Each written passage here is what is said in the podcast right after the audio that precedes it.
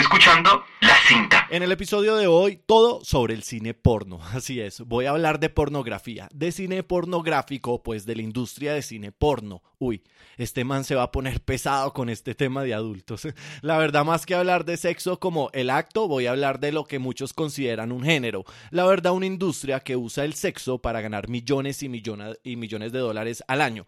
Si para ustedes eso es hablar pesado de sexo, pues sí, voy a hacerlo. Como por ejemplo, voy a hablar de la ley del uso del condón o de las películas porno más extravagantes. Pero mejor aún me quiero es concentrar en este tema eh, viéndolo como la industria que es y pues parte de la industria cinematográfica, primero de la cual trabajo y segundo de la cual siempre hablo aquí en la cinta.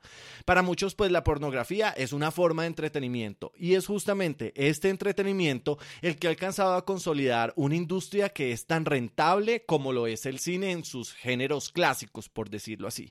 Es que es difícil hablar pues de porno y diferenciarlo de género o de industria, pero así fue como el cine porno como género se convirtió en, digamos en una industria que puede ser consumida en videos, en internet, en revistas, en pay-per-view, por teléfono y que además mueve millones de dólares. Hablaré sí de cifras exactas de algunas, pero también de cómo inició todo este cuento. Me toca irme incluso hasta antes de Cristo para hablar de las expresiones pornográficas que dieron pie a que hoy se conozca hasta subgéneros pornográficos. Pero ¿sabían ustedes que en Francia se tiene prohibido ver y exhibir pornografía donde no se haga uso del condón? ¿Sabían que en San Fernando Valley, en California, en donde queda, pues queda este epicentro de esta industria millonaria, eh, primero sabían que quedaba ahí y segundo saben que softcore, hardcore o incluso bareback, palabras recurrentes en este tipo de cine.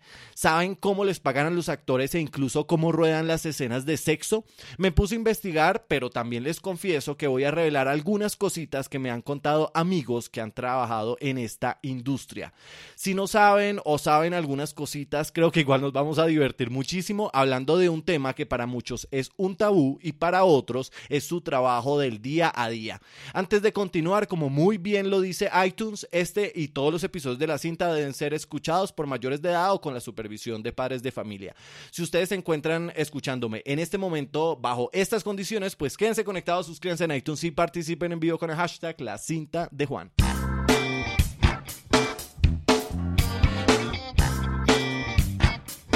¿Qué tal todos? Soy Juan Sebastián Valencia y están escuchando La Cinta, un ratico de charla en vivo y sin censura sobre temas de cine, televisión, teatro y literatura.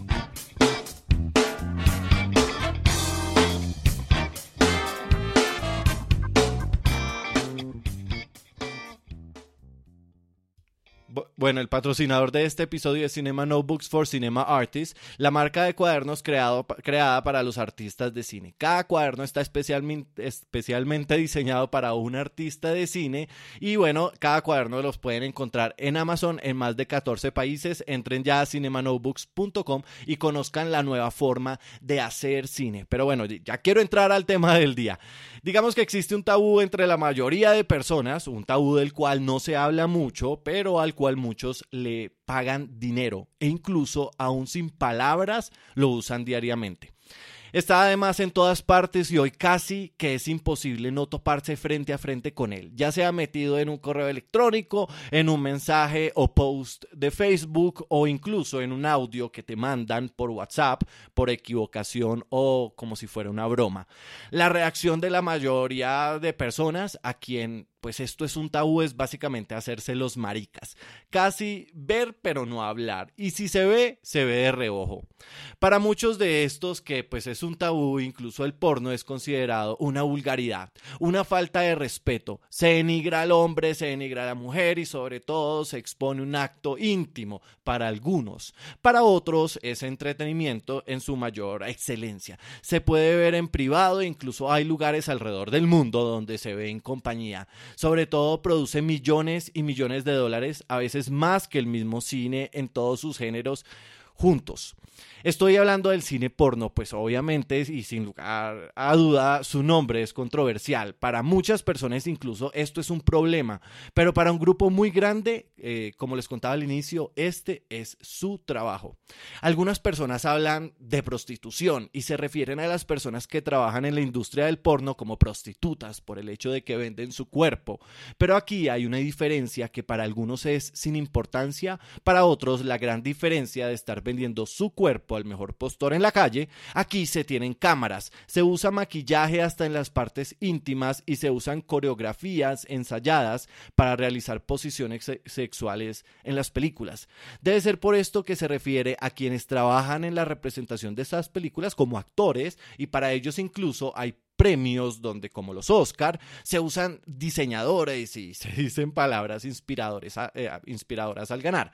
A veces, obvio, porque al ser esta una industria tan grande que viene pegando fuerte casi que desde los años 70, o sea, fuerte, fuerte, pues la rigurosidad al realizar este tipo de trabajo se pierde muchas veces, pues se buscan, digamos, formas alternativas y existe, obvio, pornografía que es barata, que es cochina e incluso que es peligrosa. Yo la verdad, para ser sinceros, eh, y creo que tengo que dar mi opinión al respecto para así continuar con el programa, es que veo el cine porno como una industria. Como, pues veo el cine, eh, conozco personas que han hecho eh, películas porno en estudios internacionales, desde los llamados actores hasta camarógrafos, directores, y digamos, he escuchado y estudiado el tema siempre, digamos, siempre, siempre lo he visto así, como una industria, como un género, como digamos, rodar terror o drama. Yo, por ejemplo, así como el porno, nunca he rodado terror. Y así como el porno, eh, el terror me da terror rodarlo. Y valga la redundancia, no sé si se entiende la comparación. Eh, pero existe y pues hace parte de mi trabajo de la industria en la cual me muevo. Y como todo en esta industria, que a veces es visto como un tabú, yo el cine porno, repito, lo veo normal. A quien le gusta le sabe y, y, respeto los gustos de todo el mundo. Así que yo no me meto con el cuento eh, y con esa vaina que la mayoría de la gente está juzgando las películas porno. Eh, a mí me parece que muchas veces incluso estas películas porno se hacen de una forma muy organizada, que tienen mucha rigurosidad con el tema de la limpieza y sobre todo el control de la salud, que cada pose que uno ve sexual es realmente casi una foto, que a veces no disfrutan quienes la están haciendo eh, en ese momento. Así que repito, pues yo lo veo como cuando uno rueda momentos incómodos, como rodar, no sé, una violación o como rodar incluso un beso cuando las dos personas a duras penas se conocen, así tal cual. Aquí incluso en el cine porno a veces no son dos desconocidos dándose un beso, sino dos desconocidos teniendo sexo. De amor no hablemos, amor tal vez pueda llegar a existir de quienes aman y consumen esta industria, como yo que amo los musicales, creo que eh, pues no se puede trabajar en una película musical si no te gusta el musical, o seguro pues lo harías mal, así tal cual creo que debe eh, pasar con quienes trabajan en el cine porno les gusta y a los que conozco me han hasta confesado que no es solo por el tema del dinero que lo hacen, a algunos les gusta ese tipo de reconocimiento e incluso a otros les gusta tanto el sexo que les parece de lo más divertido hacer ese tipo de películas. Pero para hablar de cine porno, de pornografía y sobre todo de la industria cinematográfica pornográfica, si se le puede decir así, me toca hablar de historia. Llevaba tiempitos aquí en la cinta de no irme hasta el pasado para entender algo que hoy es recurrente en nuestro presente, así que me toca irme hasta 1900. Y si les dije que esto va desde antes de Cristo, eh, es verdad, pero no quiero meterme tan profundo hasta más allá de 1900, pues que realmente esta vaina comienza en el cine. O sea, lo que quiero decir es que la industria de la pornografía puede ser sumamente analizada desde la pintura y la escultura, pero lo que me importa a mí es explicarles que es con la tecnología que la pornografía da muchos avances, de fotografía películas y pues ahí ya sí entro a hablar. Pero pues voy a contextualizar un poco. Como les digo, la pornografía o pues las primeras apariciones de lo que se puede considerar porno se pueden ver claritas, claritas incluso desde la era paleolítica. O sea, prácticamente los cavernícolas que pintaban desde ahí figuras, eh, eh, desde ahí pues esas figuras también incluían actos sexuales. Y lo siento si dije cavernícolas. Y como eh, además como ellos como engrandecían todas estas partes íntimas de las mujeres. Un ejemplo fue la Venus de Willendorf, eh, que se hizo alrededor, de, eh, alrededor del 20.000 y el, y el 22.000 eh, años antes de Cristo y que fue encontrada en Austria. De ahí se empiezan a sacar esas primeras conclusiones. Desde la, eh, desde la antigua India, desde la cultura japonesa, desde la China, desde la tibetana, desde la antigua Grecia y el antiguo imperio romano, en todos se puede apreciar muestras de pornografía. Y para los que no sabían, el Kama Sutra aparece por allá en el 400 antes de Cristo. Que si esto, eh, pues genera eh, una crítica, sí, y fue muy criticado especialmente en la Edad Media con el cuento del cristianismo, pues al considerar esto un pecado mortal, eh, eh, digamos que además donde lo categorizaban como si fuera lujuria. Así que ahí aparece entonces la literatura erótica, que como en los libros, digamos, el cine también existe este mismo, digamos que subgénero, y que después además fue transmitido en televisión, yo me acuerdo hasta en canales como de Film Zone, que son asequibles a todo el mundo. El arte erótico tuvo entonces una gran fuerza durante el rococó y el barroco. Y a ese arte erótico, más que el audiovisual después, eh, y en el audiovisual, digamos, eh, lo que quiero decir es que eh, durante ese tiempo después, antes se le conocía como arte erótico, hoy la gente le dice es que softcore porn. Ese es como el término que hoy se usa. Entonces esta vaina va desde entonces, eh, ya empezaba pues con dibujos, esculturas, grabados, la literatura y se volvió fuerte con la imprenta. Esto fue durante el Renacimiento italiano, o sea, estoy hablando del siglo XVI. Muchas de estas obras fueron destruidas por orden del Papa Clemente VIII. Entonces después con la fotografía, la vaina pues ya llega a otro tipo de distribución y ya hacia 1900 con el cine, encuentra uno de sus mayores canales para justamente eso eh, y es pues que el, mundo lo consuma. Curiosamente, hacia 1908, eh, cuando en Estados Unidos se estaba haciendo esto del Edison Trust, de lo que les he hablado, en Europa se estaban ya rodando las primeras imágenes pornográficas que se distribuían en burdeles. Bueno, la verdad empezaban, eh, era con mujeres francesas en pelota y eso ya era bastante. Acuérdense pues que el cine arranca con imágenes en movimiento, pero literal. La gente se metía a una especie de sala a ver un tren pasar en la pantalla, algo que además les parecía magia. Aquí ya era pues ver viejas viringas. Pero la vaina era pues muy perseguida y, era perseguida fuerte, no solo por la iglesia, sino por la, la justicia. Incluso hubo un tiempo donde tener pornografía era ilegal y llevaba a la cárcel.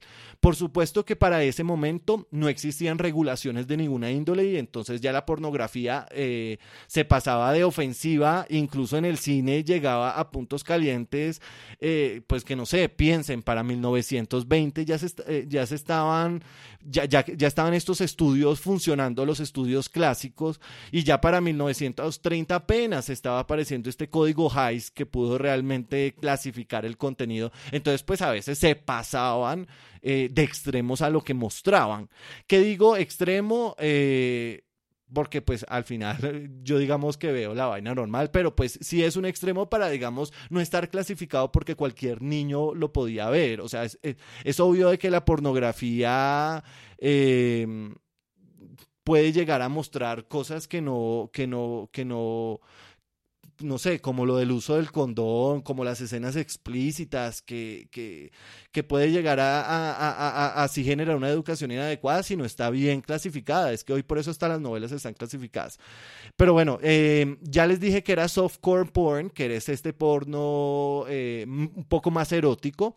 A este otro porno que empieza además a mostrarse durante toda esta época que se le, llaman el hardcore porn, eh, que como les digo son escenas eh, eh, explícitas, es además el porno que más se consume. Ya para el 2014, la CNBC, o sea, Comcast NBC Universal, estimó que la industria pornográfica era alrededor de 13 billones de dólares y que gastaba además 3 mil dólares cada segundo y que además producía películas o videos cada 39 minutos.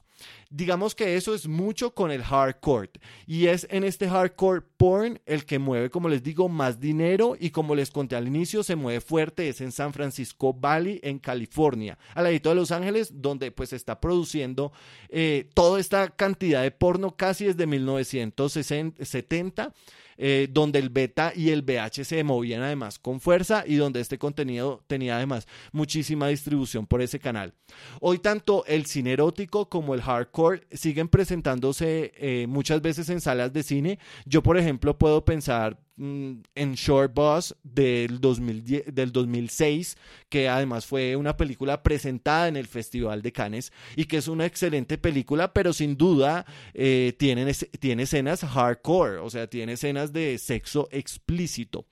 Para 1969, la película Blue Movie de Andy Warhol, Warhol salió a salas con contenido erótico e incluso Last Tango in Paris, que hoy ha vuelto a ser controversial ya que Bernardo Bertolucci admitió que no se le contó a la actriz nada pues de esa escena tan icónica de la, violación y que por eso ella fue que lo dio casi hasta el día de la muerte a ella y a Marlon Brandon.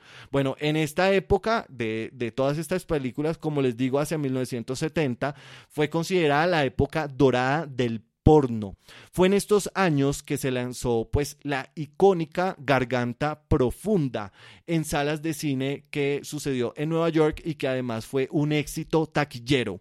Es que si hay que diferenciar esas películas, yo sí creo que hay que hacerlo, o sea, que estéticamente y visualmente están muy bien logradas, como por ejemplo Short Bus o incluso Garganta Profunda, que su historia aunque gira en torno a toda la vaina sexual es muy real, es verdadera es interesante, es entretenida y hasta cómica en algunas ocasiones como Short Bus. Muy diferente a ese hardcore que no tiene historia, que explota el acto sexual para otro tipo de intereses en el espectador, por decirlo así.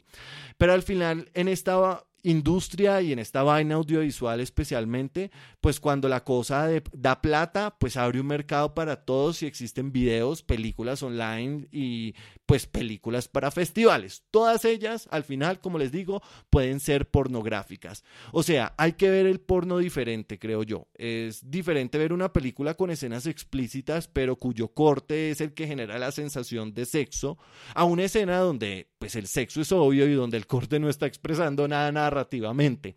Esa época dorada de Hollywood entonces duró alrededor de 15 años, donde eh, hasta se llegó a hablar del término de porno chic, a esas películas que, que, incluían pues escenas pornográficas pero que tenían actores reconocidos y que requerían de una creación de personaje que se indagaba más en la emoción que pues, de la sensación del placer sexual. Hacia 1970 apareció una demanda hacia Marvin Miller que tenía una empresa de cine porno y en este caso la Corte Suprema en los Estados Unidos prohibió la realización de películas porno a no ser que cumpliera con tres criterios y entre esos, eh, eh, uno era que fuera como artísticamente creada. Es por eso que estas películas en la mayoría... Eh, se hicieron como haciendo parodias de películas como Alicia en el País de las Maravillas, una película porno que se hizo en los 70, todo para poder sustentar que eran obras artísticas que pues sí tenían porno, pero que cumplían los requerimientos de las películas como lo estaba exigiendo la ley. Cada plano entonces era más cuidado y elaborado, pero hacía que quienes hacían las representaciones pues tuvieran que tener mucho control. Por eso ahí empezaron a referirse a ellos como actores y se empezaron a volver reconocidos, aunque muchos, eh, y eso igual siempre ha sido siempre usando seudónimos.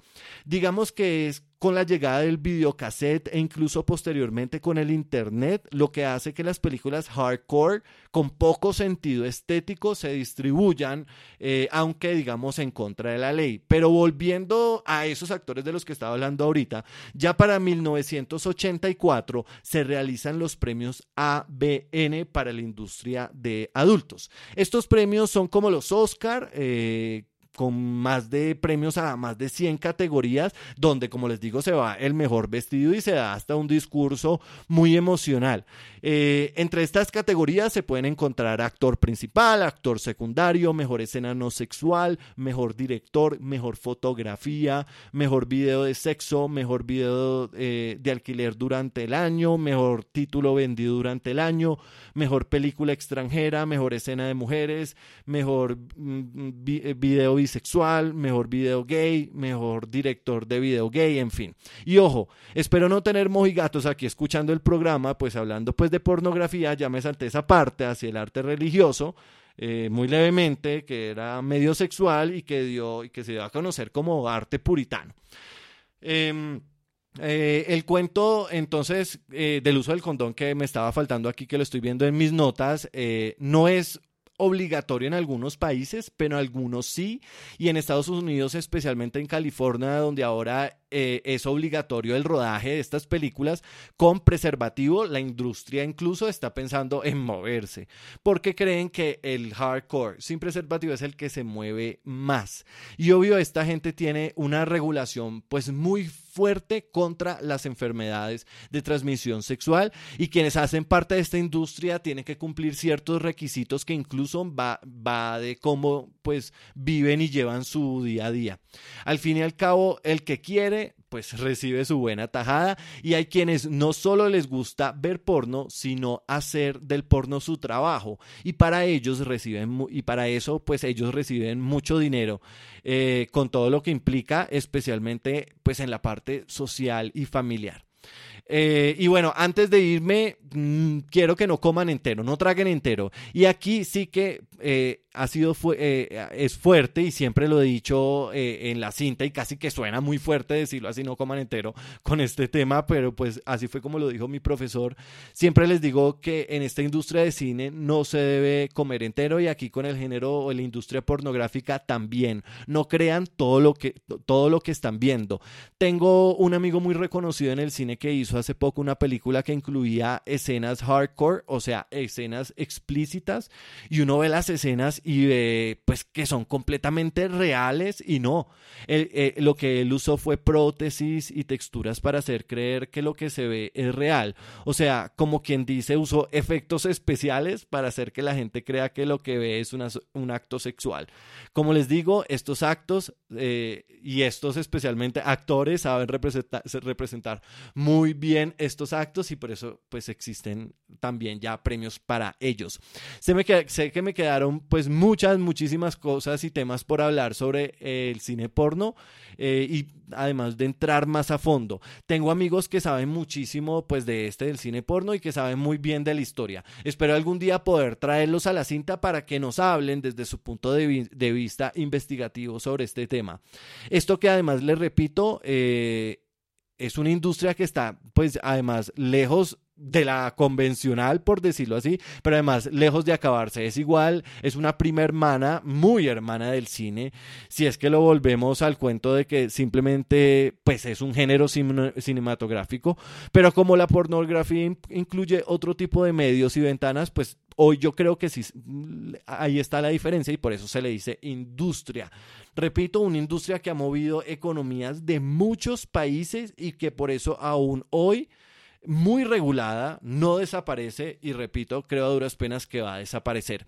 Para los que les gusta el cine porno y no se han visto una película porno de las buenas, véanse por ejemplo la más obvia, Garganta Profunda, que es hasta básica y vieja, eh, porque Short Bus sí que pues es otra cosa, pero véanse, no sé, aquí me están escribiendo sobre la... Yo digo que sí, que se vean Short Bus. Short Bus me parece que es una buena película, eh, pero no sé, cualquiera. No estoy hablando, o sea, de que se metan ni a YouPorn, ni a Xtube, ni ninguna de esas vainas. Hablo de cine porno, que alcanza a llegar a festivales como Cannes.